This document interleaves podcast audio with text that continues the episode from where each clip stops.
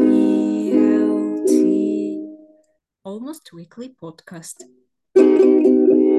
Приветствую всех дорогих слушателей. Это ежемесячный подкаст для преподавателей иностранных языков. Это второй сезон, второй выпуск. Я Настя Болдрева, и в гостях у нас сегодня Гончарова Виктория Анатольевна. В качестве исключения хочу передать э, право самопрезентации Виктории Анатольевне. Доброе утро, Виктория Анатольевна. Доброе утро, уважаемые слушатели. Доброе утро, дорогая Анастасия. Мы с вами уже знаем друг друга не первый год. Я, прежде всего, конечно, выражаю свою глубокую признательность, искреннюю признательность за возможность построить э, вот такое наше прозрачное, очень проникновенное, я надеюсь, на сегодня, уверена в этом, пространство смысла созидания, к которому мы сегодня приступаем. Я просто очень кратко охарактеризую себя как вот вашу коллегу по профессиональному бытию, всех, кто заинтересован в этой теме. Э, ну, а что немножко легитимизирует, собственно говоря, мои вот эти вот коллегиальные функции, тем статусом скромно весьма, который занимаю. Я кандидат педагогических наук, доцент, ученое звание доцента и доцент на кафедре английского языка и лингводидактики а, Московского городского педагогического университета Института иностранных языков.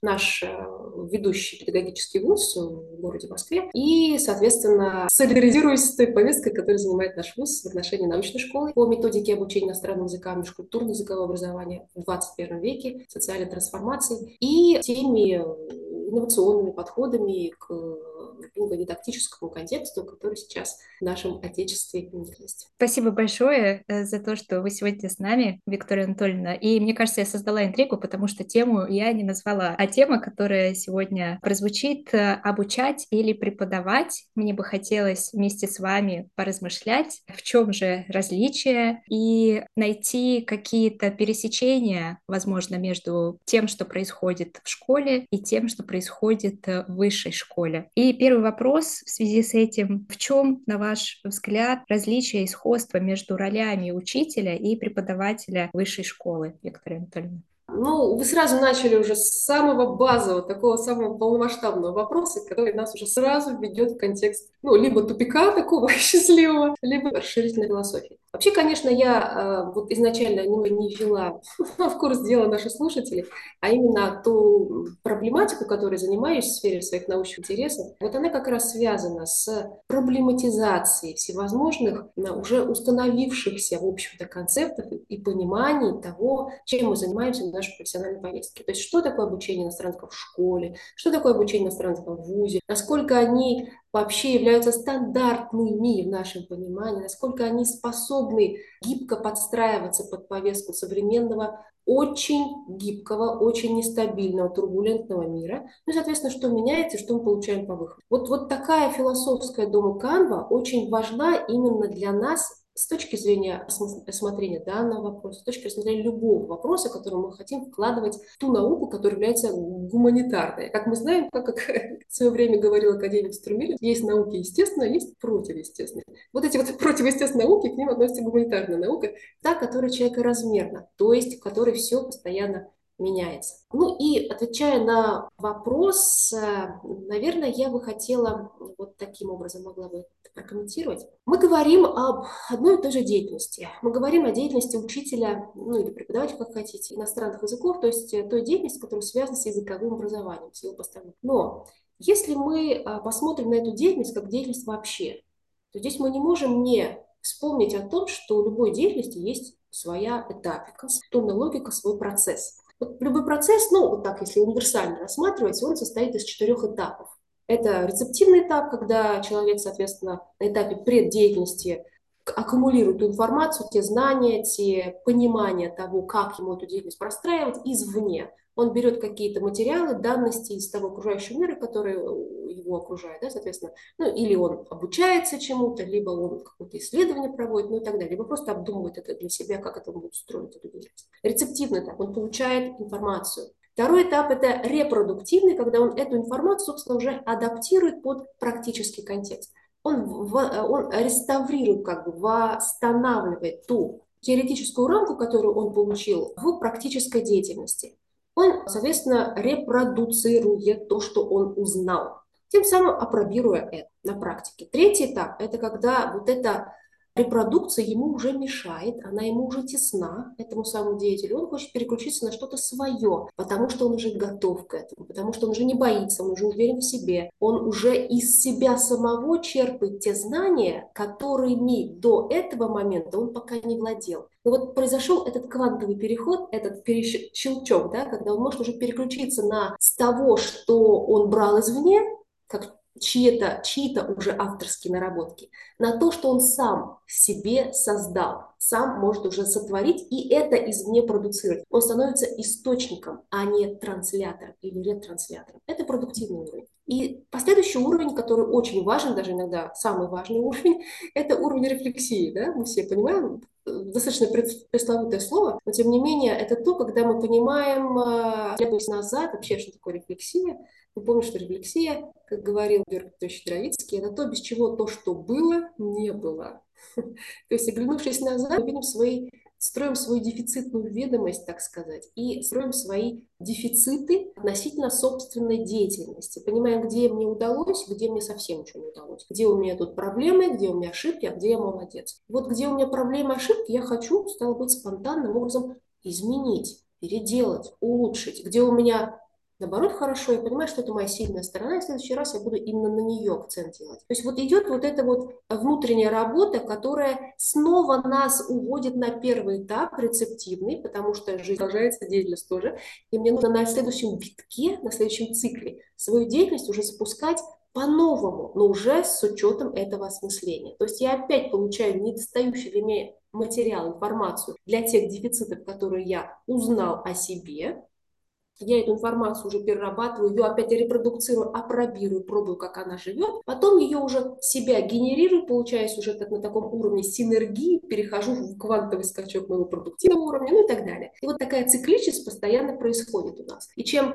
чем она более рефлексивнее, что ли, чем она более, чем она обогащеннее вот этим смыслом нашей собственной деятельности, когда мы анализируем сами себя, тем меньше и меньше, уже и уже будет этап рецептивный, тем больше и больше будет этап продуктивный и накрывающий все этап рефлексии. И вот если мы вот эту самую схемку, которая универсальна для любой деятельности, будь то педагогика в школе, будь то, не знаю, искусство шить одежду, точать сапоги и работать на компьютере, неважно. А если мы вот эту структуру уже при, спроецируем на ваш вопрос, вот именно каким образом отличаются учитель школьный и учитель вуза, или преподаватель, как хотите, если мы хотим его обозвать по-другому, то именно именно точка нахождения вот в этой структуре, в континууме этой структуры и отличаются две позиции. То есть мы говорим, что для школы это один уровень, который будет свойственен и присущ, и наиболее естественен, а для уровня, а для вуза уже другой уровень или другой этап этого всего. Э, для школы, наверное, больше подходят первые два уровня, когда все-таки учитель должен репродуцировать то, что ему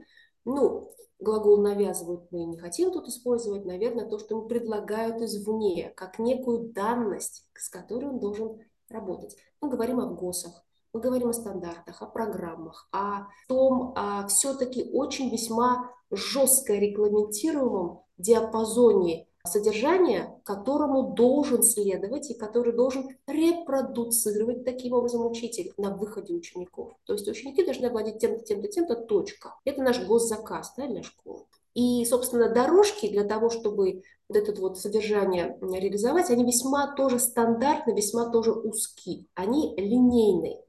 Потому что узкий диапазон, и нам нужно не ошибиться, никуда не выпрыгнуть из, из узкого коридора. Поэтому линейность тут очень-очень ярко выражена. Поэтому это, наверное, деятельность. И к тому же мы обучаем в школе, как мы помним, деятельности. Нам нужно обучить умению что-то делать. Говорить на английском языке, э, считать там звезды и вообще считать. То есть определенный вид деятельности, а мы это знаем как слово компетенция. Вот мы ее там развиваем, формируем точнее, мы вот в этот базовый уровень. Вообще получить вкус деятельности, опыт деятельности. Мы строим опыт базовой деятельности. Для этого линейный характер стандартного технологичного обучения. Поэтому здесь у нас учительство. Но при этом, вот это при этом я чуть-чуть попозже к этому еще, еще раз вернусь, что касается вуза, здесь у нас уже мы идем дальше, потому что ну, вот эта база уже получена, опыт э, вот этой вот линейной деятельности по алгоритму тоже получен. Дальше, ну, соответственно, что дальше идет? Нам нужно как-то научить продуцировать, продуцировать это все. И здесь мы, конечно, тоже упираемся в те же самые аргументы, которые при, привела, типа, что и для вуза есть стандарты, для вуза есть программы, там тоже, по сути, должен быть линейный характер деятельности. Да, но здесь мы все-таки получаем более широкий арт-бланш Э, именно с точки зрения того, что существует более осознанная свобода выбора у того субъекта деятельности, который там вот э, живет. То есть если у школьника своя свобода выбора, а у студента уже другая. Свобода выбора всегда предполагает степень ответственности. А, ответственности за решения свои и за свой этот самый выбор. То есть если к ней готов человек, он получает эту свободу выбора. Ну, конечно, по мере э, роста, да, роста человека, развития, свобода расширяется, естественно, его ответственность тоже. Доверив этому человеку главный, пожалуй, иногда выбор своей жизни, он его уже сделал, он уже выбрал свою профессию уже свобода есть какая-то у него, ответственность делегирована ему и так далее. Он уже пришел сюда, он уже какой-то вот другой относительно школы. Ну, скажем, идеальный вариант, как что так иногда и бывает, должно быть. Он пришел сюда сам, он пришел сюда по воле там сердца, зову сердца и, не знаю, зову родителей, ну, неважно. В общем, он как-то, условно говоря, сделал этот выбор хорошо и осознанно. И в этой связи мы уже себе, как преподаватели вуза, как те, кто транслирует образование уже на этапе вот этого высшего образования, мы можем позволить себе эту степень свободы личностной расширять и углублять путем, а вот тут интересный вопрос, путем чего? Стандартов? Нет. Мы не можем путем линейности расшир... действовать, воздействовать на творчество. Линейность, потому что стандарт – это линейность, это шаблон, алгоритмы и так далее. А творчество – это свобода. Мы не можем их вот тут вот никак сопрячь. Поэтому как бы мы вот этой линейностью можем рамку поставить, оградить, чтобы она не споткнулась, не упала, это наше творчество. Потому что все-таки еще нет полной там, свободы и полного, полного понимания себя, да, своего выбора. А с другой стороны, мы должны что-то помимо вот этой рамки предложить нашим студентам, чтобы все-таки это творчество жило, и оно развивалось, и свобода выбора пульсирующая тоже расширялась. И вот это и есть та точка входа в профессию преподавания в ВУЗе. То есть это всегда вдруг и в раз самовопрошание. А что я в себе такого имею, что могу предложить тому, кто наделен свободой выбора, свободой воли? Он у меня учится, я его обучаю деятельности или я ему даю удочку для того, что он сам потом ловил рыбку? В школе мы даем рыбки, как правило. А уже в ВУЗе мы даем удочку, но он же должен профессию свою, свою жизнь как-то этим строить. У него должен, должны быть сформированы вот эти вот механизмы мышления и самовопрошания, и саморазвития самое важное. Потому что здесь мы приближаемся в ВУЗе вплотную, чего не было в школе, например, тому рубежу, когда а, ученик наш понимает, и субъект обучения, студент, понимает, что за этим ничего не заканчивается, но за этим, когда я окончу свой вуз, бакалавр или магистр, я, где я? Я уйду в профессию и что, и все? Ура! Одни говорят, а другие говорят, нет, это что-то не ура, потому что я понимаю, что я много чего не знаю. И начинает самое главное. Прямой выход в космос своего саморазвития, самообразования. А как я могу самообразовываться, если у меня нет к этому привычки, если у меня нет дисциплины самообразования, если у меня нет свободы воли, которая осознана мною? Вот, поэтому я должна приготовить, подготовить моих студентов именно к этой свободе воли, к осознанности, да, чтобы я сам потом мог развиваться в профессии и самого себя предлагать миру, а, будучи не скучно в первую очередь самому себе. И в этом смысле вот эту карт-бланш, это расширение этой воли дает та собственная свобода внутренняя, которой наделен, и теперь уже ему позволено ее транслировать у преподавателя, имеется в виду. Если у преподавателя внутренняя свобода, она должна быть. И в этом смысле преподаватели вуза транслируют уже не стандартные дисциплины, которые мы наблюдаем в школе, а авторские курсы, авторские подходы к образованию. И в этом смысле преподавание – это всегда изложение или передача того опыта переживания мира, который есть у меня самой. Я передаю мой опыт переживания мира. При этом тут же, сразу же акцентируя границы, что Прошу учесть, это мой личный опыт переживания мира. У вас он будет другим, но если вы столкнетесь и познакомитесь с моим опытом переживания мира, он будет триггерной точкой, он будет тем импульсом и вдохновением для вашего самокопания, самоуглубления, самодвижения и дальнейшем саморазвития. Если я успешно выполню эту роль, создав условия для вашего саморазвития здесь. Все равно процесс саморазвития – это процесс, который должен быть запущен. И его нужно запустить как-то извне. Вот я та точка извне, которая запускает процессы саморазвития. Ну, конечно, я немножко здесь утрирую именно с точки зрения такой большой зоны ответственности и широты, которую я уделяю свободе. Безусловно, здесь тоже есть стандарты, есть линейности, алгоритмы, шаблоны, но они в меньшей степени выражены. То есть вот о чем я говорила раньше, вот первый, первый этап рецептивный и репродуктивный здесь уже, в отличие от школы. Здесь больше уже на продуктивный этап и на рефлексивный идет ударение. Но не минуя, конечно, первые два тоже. Но уже на этапе синергии, на, вернее, формате синергии, в формате совмещения, формате интеграции всего опыта вместе. Но это в идеальном смысле, потому что бывает, конечно, кейс, когда еще рано переходить на продуктивный уровень, даже в авторских курсах. Пыталась зайти в, в ваш вопрос философский, может быть, ваши дальнейшие вопросы нам позволят уточнить некоторые моменты, я уверена, вызывают вопросы. Да, Виктория Анатольевна, спасибо большое. Мне здесь хотелось бы отметить пару моментов, если позволите. Во-первых, э, слушая вас, понимаю, что мне очень повезло, хотя когда я была в моменте, мне так не казалось, потому что в Московский городской педагогический университет я попала уже осознанно, мне было больше 20 лет, я уже э, занималась в том или ином объеме преподавательской деятельностью, уже имела международный сертификат, то есть это был полностью мой осознанный выбор, за который я э, и только я несла ответственность, э, которую не одобряли мои родители. То есть здесь точно э, свобода, осознанность э, присутствовали. И я очень рада, что я попала именно к вам, что вы были моим преподавателем, потому что действительно то творчество, несмотря, да, конечно, на линейность, которую вы озвучили, действительно, мне кажется, раскрыла потенциал всех студентов. Но я не буду говорить про всех, буду говорить про себя, мой точно, потому что многое запомнилось из того, что мы с вами делали, и до сих пор вызывает восхищение э, и какой-то такой внутренний восторг. Спасибо вам большое за это. И здесь как раз-таки, да, мне кажется, про точку извне, которая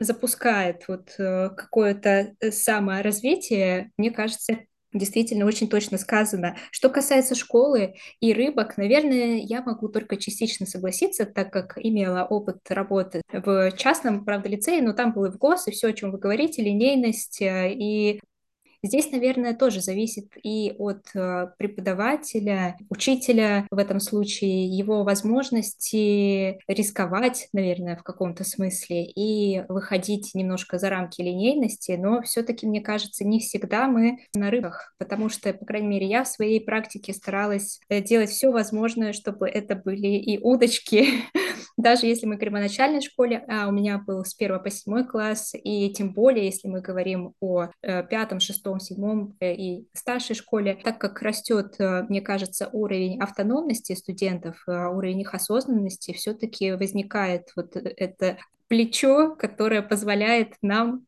творить, в том числе могу просто привести пример. Допустим, у нас с седьмым классом был формат, когда мы записывали радиопрограмму свою так как, э, вы понимаете, я фанат радио, подкастов и всего, что да, с этим связано.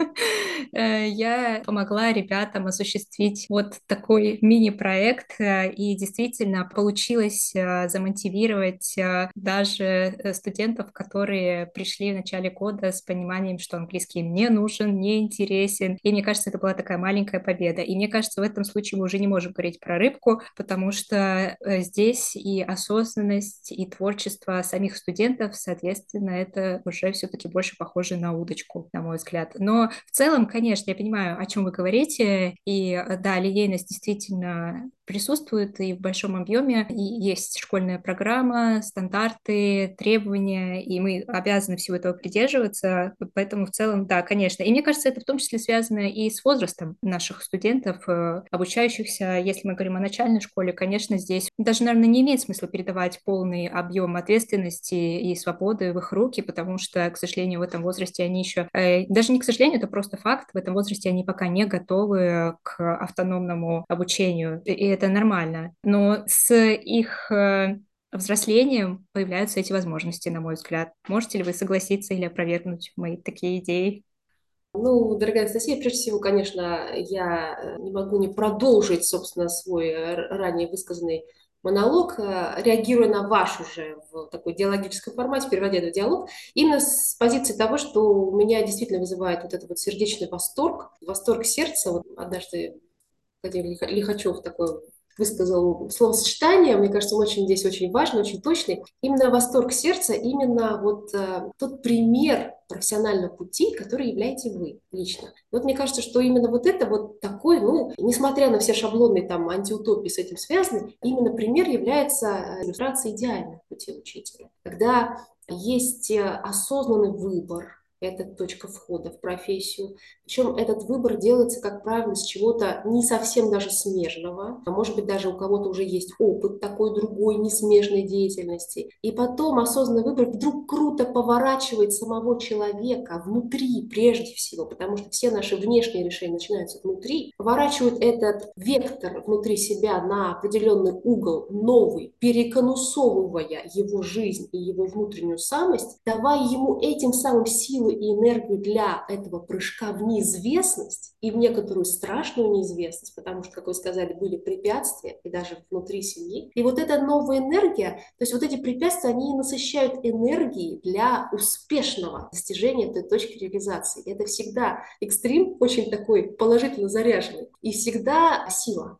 Это всегда признак большой внутренней силы. Вот э, в вашем случае и вашей траектории профессиональной, и того, что вы сейчас транслируете, будучи открытым миру и доверяя своей методической интуиции, вот позиционируя себя как учитель, который может эти смыслы донести другим, вы это сейчас делаете в вашем открытом онлайн-пространстве, то есть, собственно, вы в той точке доверили себе и смогли предвосхитить вот этот вот э, профессиональный ваш путь и добиться этих высот. И э, тем самым позволив себе объединить разные компетенции в единой точке сборки своей профессиональной свободы. То есть вот здесь ваша сила уже результировалась в свободу профессиональную. Для вас характерна продуктивная фаза, рефлексивная и тому подобное. Вот в этом смысле мы говорим о том, что все относительно и важен именно индивидуальный подход, дифференцирован ко всему. У вас это идеальная история. Здесь вы проявили свою силу, которая вам присуща ваши всевозможные качества характерны для учителя с большой буквы, которые вам присущи. Вы их развили, вы их сейчас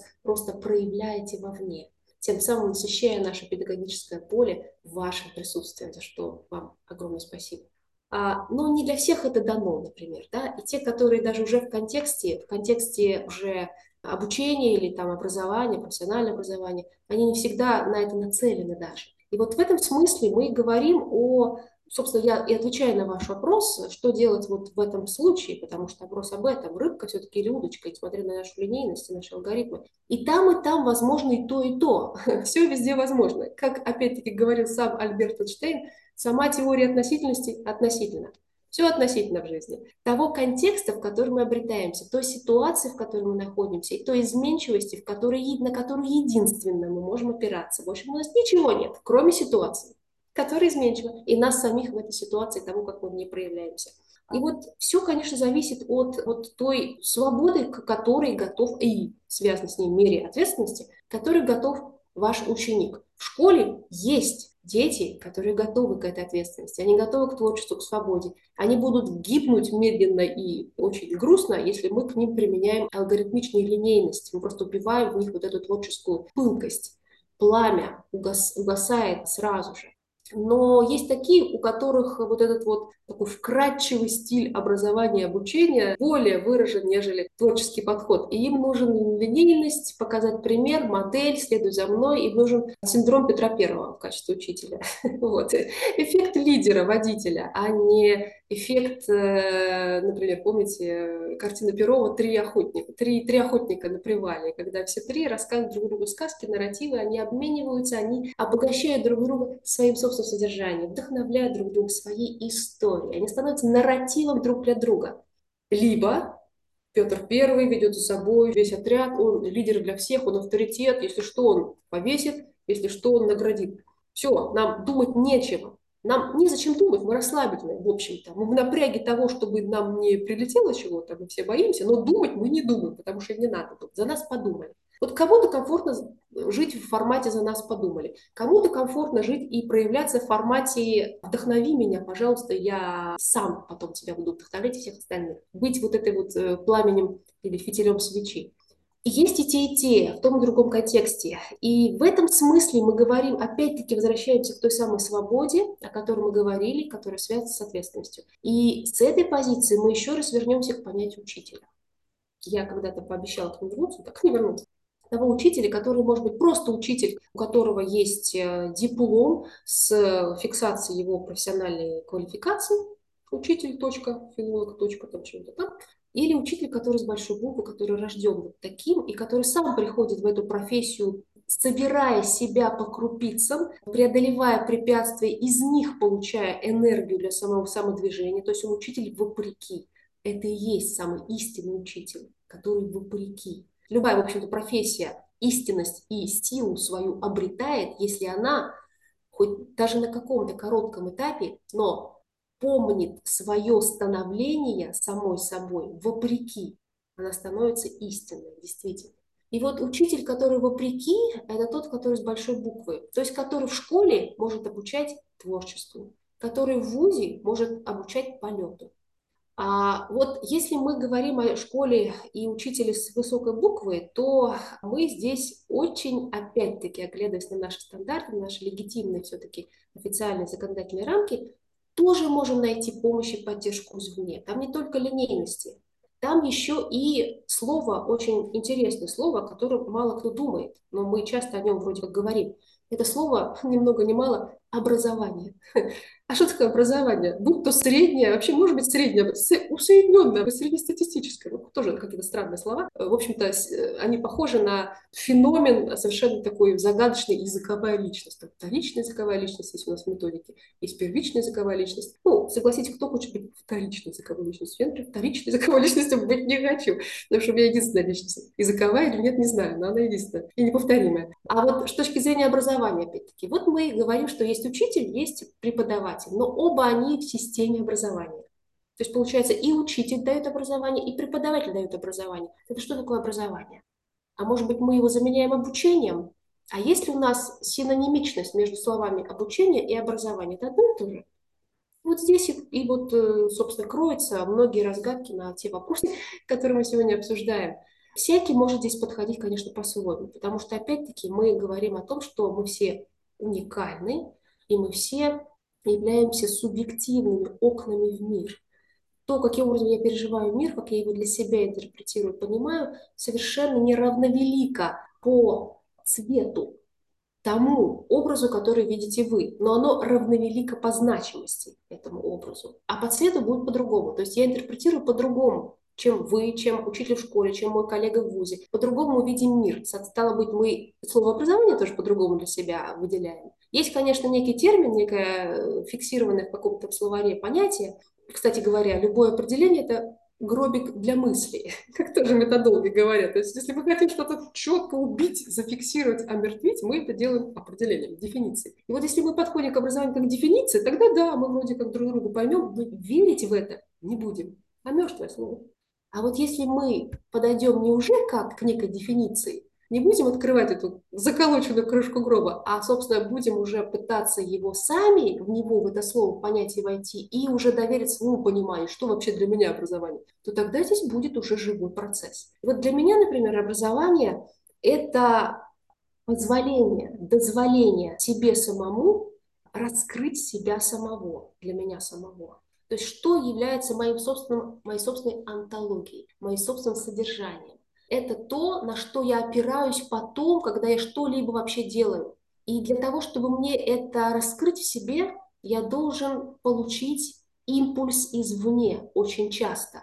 Ну, часто же в жизни бывает, жизнь вообще это самая большая школа, да, это есть наша школа самообразования. Мы же помним, что когда нам что-то прилетает, какой-то у нас там опять кармический долг, какая-то проблема там э, в жизни, какое-то горе, что-то такое с этим связано, сложность, короче говоря, мы начинаем думать, да, креститься, когда гром грянет. Собственно, наше образование начинается тогда. Мы вывертываемся, мы что-то там какие-то придумываем, находим пути и выхода из этой ситуации. То же самое с образованием. То есть нужен импульс извне, который позволит пробудиться тому внутреннему содержанию, которое у нас есть. Вот в этом смысле мне очень близка а, позиция древних греков, хотя я этого не помню, но вот, э, которые, собственно, и предложили слово «развитие». Что такое развитие или саморазвитие?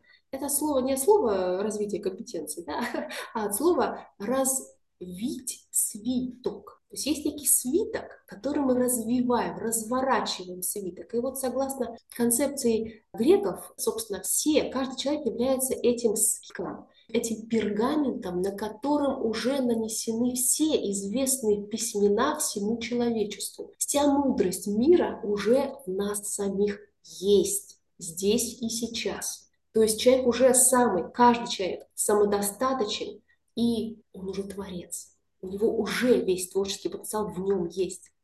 Но этот пергамент свит. Он представляет собой свиток. Его нужно что? Развернуть. Для этого нужно что? Применить развитие для этого свитка. Вот, собственно, образование – это и есть процесс развития, разворачивания этого свитка. Ну, это принципиально вот иная тогда здесь будет точка того конечного, конечной станции, к которой мы хотим прийти. То есть нацеленность будет принципиально иная, чем, например, в слове обучения. Потому что образование тогда предполагает, что я делегирую всю истину об этом мире самому тому, кого я обучаю или там образовываю. То есть он уже все знает, я просто помогаю ему э, к этому прийти. У обучения обратная точка сборки, обратная цель этому, противоположная. Я есть носитель истины. Я последний, единственный, как учитель. Инстанция этой истины. Я хочу именно эту истину вдолбить моему ученику. И ничего иного я ничего слышать не желаю. Если он какую-то свою истину начинает мне говорить, я ему оценку какую? Два ставлю. Недовлетворительно. Все, твоя истина не коррелирует с моей. Все, плохо, иди, пересдача. Вот когда будешь мою истину, тогда приходи. И, собственно, вот в этом огромная вот такая вот проблема. Мы обучаем или мы образовываем? Если мы образовываем, мы вот, вот здесь и есть и творчество, и удочки, которые мы даем, и свобода, и карт-бланш, и авторское видение мира и так далее. Но вот готовы ли, вы говорили про возраст, вы говорили про, а что такое возраст? Это есть опыт, экзистенциальный опыт в том числе, мой собственный опыт жизни с самим собой, внутри меня, мой опыт э, самопознания, это есть опыт жизни, опыт самопознания, ничего иного. Я знаю, что в этой ситуации я вот такой, в этой ситуации я такой, так делать надо, так делать не надо. А для меня надо. Для него надо, а для меня не надо опыт самопознания. И поэтому вот в школе насколько велик этот самый опыт самопознания? Ну, он достаточно минимальный, да, если, конечно, жизнь еще легкая и линейная. еще, кстати, линейность жизни тоже интересная проекция, которую можно обсудить сюда же наложить. У кого-то жизнь турбулентная, то есть много опыта, уже конденсирует этот опыт, он уже его как бы концентрирует за короткий период времени, а у кого-то это долгий, длиннее и длинный. То есть, ну, так грубо говоря, у нас маленький опыт, поэтому свобода маленькая, ограниченная, поэтому довериться вот этому разворачиванию свитка тоже весьма опасно иногда. Очень много базируется на модельности. Поэтому мы говорим, что тут приоритет на модельности. Но через большую букву он понимает эту разницу, он может вдохновить ученика на воспоминания о том свитке, которым он является, даже в столь юном возрасте.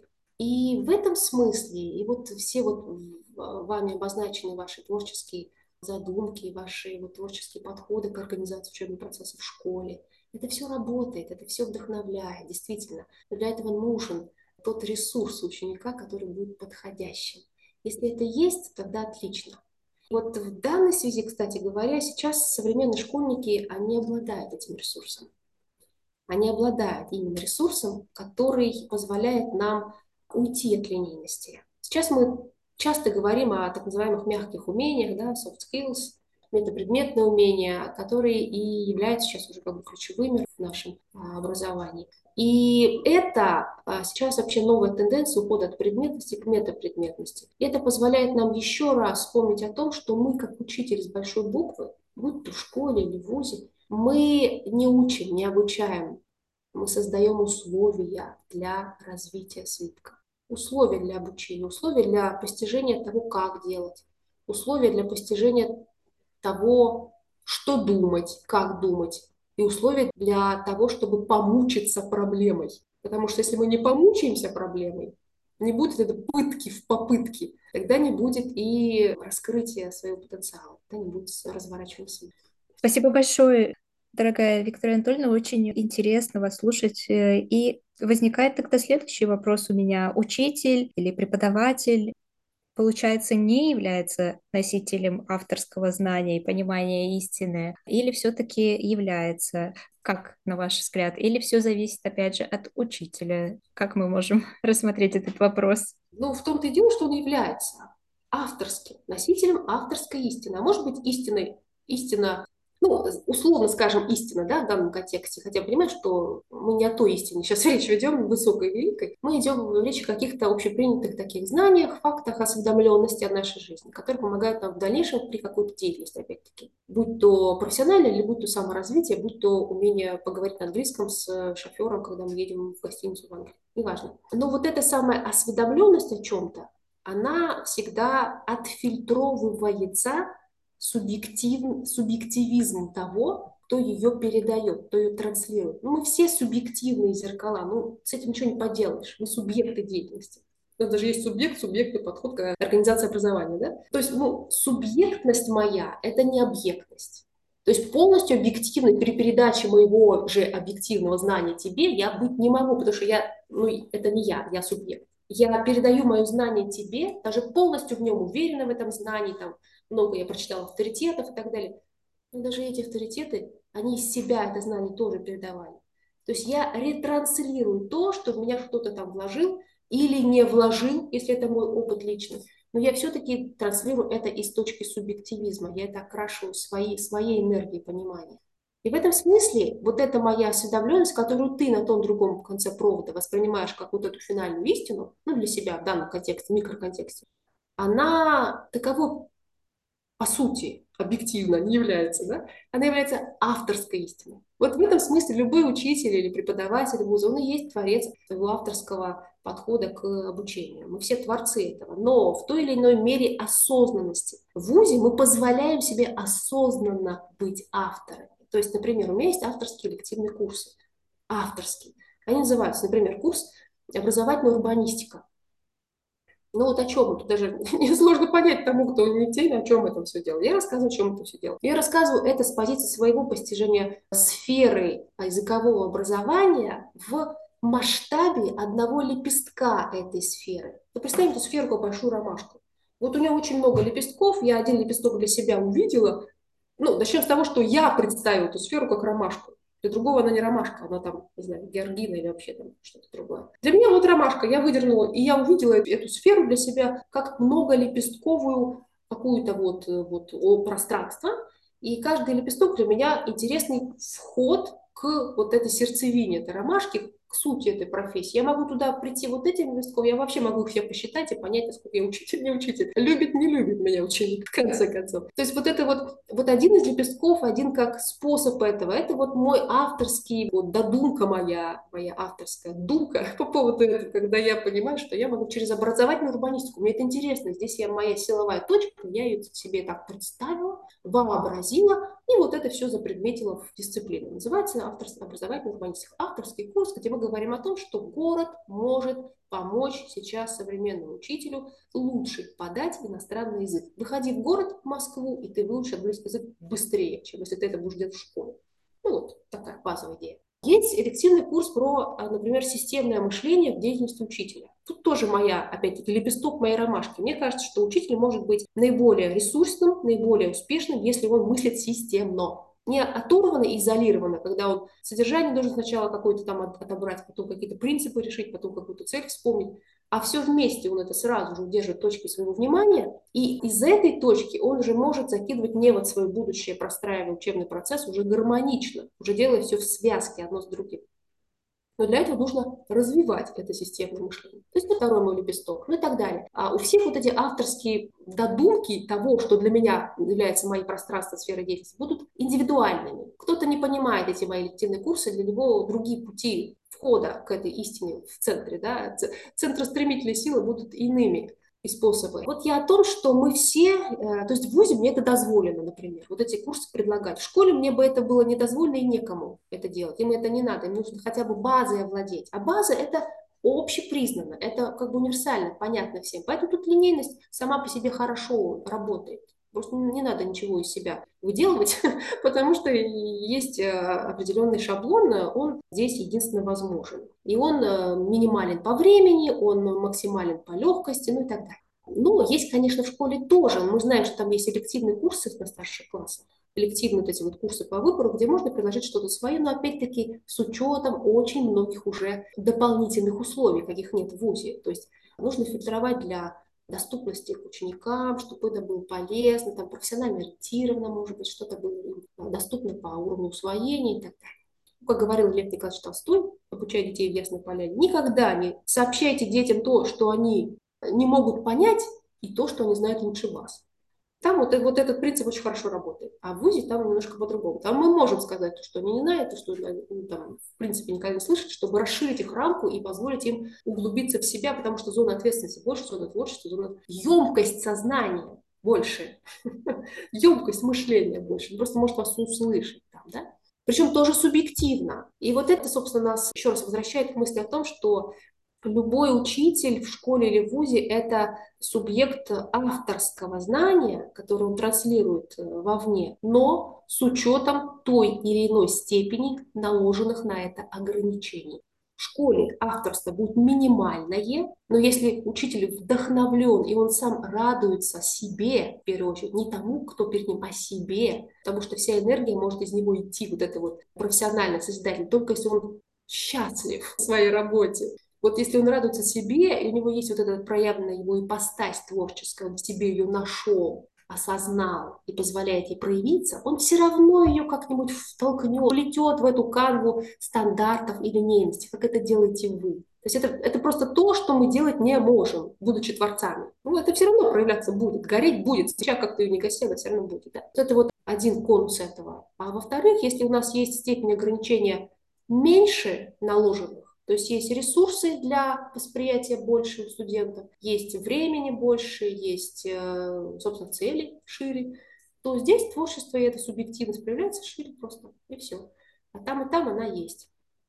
Авторство есть там и там, но не все позволяют этому быть. И даже не все об этом задумываются. Учителя очень часто убивает его авторское начало, та рутина, в которую он как бы попадает, э, потому что он вдруг начинает верить в то, что эта рутина единственная что может быть. Абсолютно с вами согласна, Виктория Анатольевна. И хотелось бы задать, возможно, более личный вопрос в завершении сегодняшнего выпуска. Что именно вас вдохновляет э, в работе со студентами? Ой, какой прекрасный вопрос, спасибо. Я даже не знаю, как на него ответить. Что меня вдохновляет со студентами? Ну, как я уже сказала, я сама. Как это не будет эгоистично звучать. Именно тот вызов, который я могу либо принять, либо не принять. Если я его не принимаю, я, конечно, расстраиваюсь, а потом начинаю все равно докручивать то, почему я его не приняла и как я могу его принять. То есть я о том, что э, здесь, э, ну, у каждого свой тип психики. У меня, например, больше акцент я уделяю именно авторству в образовании, ну, потому что иногда просто легче и экономнее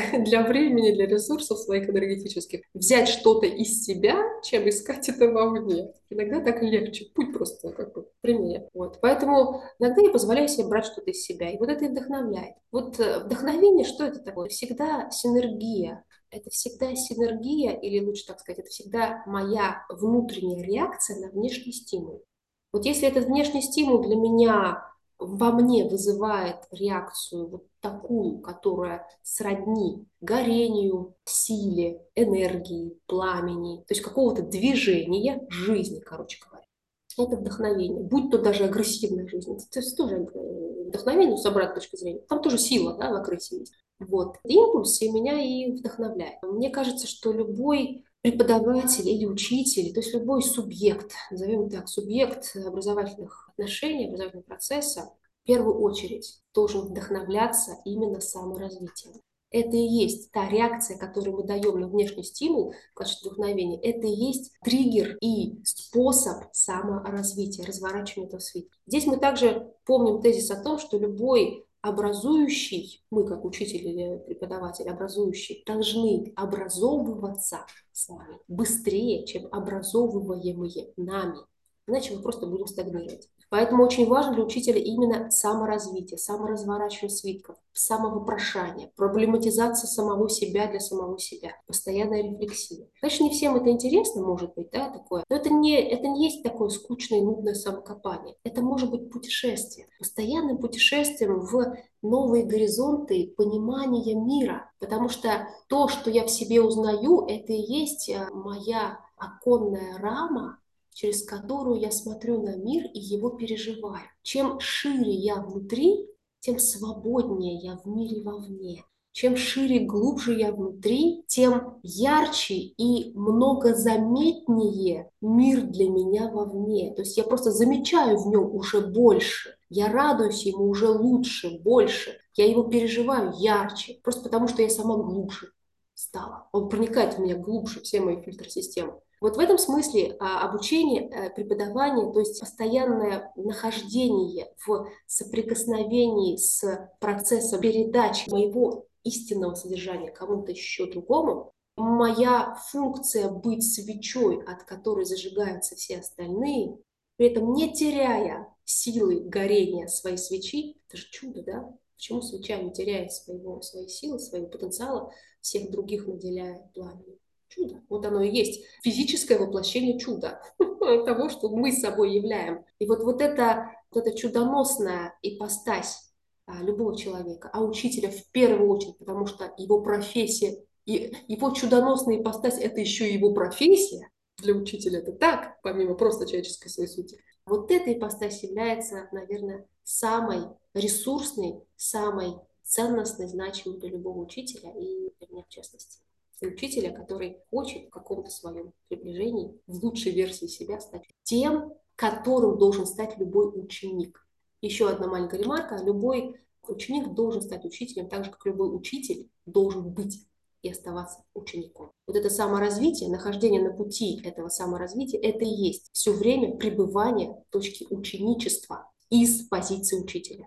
Вот это есть вот эта гармония, которая дает вдохновение, которая дает опору на собственную внутреннюю истину, потому что это как способ апробации чего-то. И это и есть, собственно, осмысленная, осознанная позиция преподавателя в ВУЗе, который признает, что я ученик в том числе, и учитель, если он хочет в школе быть тем, кто ведет именно в образование, а не в обучение. Обучение – это то, когда мы учим деятельности по стандарту, по шаблону, сделай за мной, повтори за мной, как я. Образование, когда я тебя вдохновляю на поиск твоего способа деятельности. Немножко рассказав тебе о моем способе. Ты посмотришь на меня, ну, хочешь, делай так. Но у тебя все равно так не получится, ты будешь по-своему как-то переначать. Рано или поздно начнешь это делать. Начнешь быть творцом. Я создаю условия, чтобы ты вспомнил о том и поверил в то, и доверился этому, что ты творец здесь и сейчас. Это огромная миссия нашей очень благой профессии, которую вы столь виртуозно, мастерски, с таким сердечным чувством, дорогая Анастасия, реализуете. Спасибо большое, дорогая Виктория Анатольевна. На этой вдохновляющей ноте хотелось бы э, небольшой итог подвести. Мне бы хотелось выделить, э, с вашего позволения, три мысли в сегодняшней нашей встрече. Первое — это самодостаточность наших студентов, независимо от их возраста, что они уже обладают определенным э, жизненным опытом и уже сами по себе самодостаточны. А второе — это чем шире мы внутри, тем ярче мир вовне. Через непрерывное саморазвитие, самопознание мы лишь приобретаем еще больше э, для своей жизни и для своего учительства или преподавания. И учителя или преподаватели как э, субъекты авторского знания, и этим мы можем вдохновлять и вдохновляться сами, опять же, для саморазвития. Да, существуют некоторые наложенные на нас ограничения, но при этом мы являемся авторами и можем всегда создавать что-то для наших студентов. Да, да, очень спасибо, очень-очень точные обобщения сделаны, очень точное резюме. Да, абсолютно с вами согласна. Ну вот, наверное, хочется пожелать э, вам и всем нашим дорогим слушателям именно пребывать вот в этой точке постоянной и такой самоконтролируемой свободы, когда вы решаете для себя, кем вы хотите быть здесь и сейчас, быть творцом своей жизни, своей профессии, быть тем, кто вдохновляет ваше окружающее пространство, тем, кто позволяет этому пространству, как бы не звучало идеалистично, становиться лучше и чище, либо вы отдыхаете в состоянии линейности, в состоянии доверия алгоритмам и шаблонам. Вы же расслабляетесь в этом состоянии. Вам, может быть, нужно этим ресурсом сейчас питаться. Может быть, такое тоже позволительно. Кстати говоря, учитель — это тоже у него особая компетенция, мне кажется, это закладывать в бюджет своей энергии на возможность наполниться ресурсом. Вот это не как бы между прочим, а именно нужно закладывать в бюджет своего времени, в бюджет своего а, профессионального круга дел. И вот э, в этой связи, наверное, тоже иногда это важно. Но, конечно, приоритеты всегда за тем, кто выбирает. И хотелось бы, чтобы у каждого этот выбор был правильным. Именно для него. Здесь и сейчас.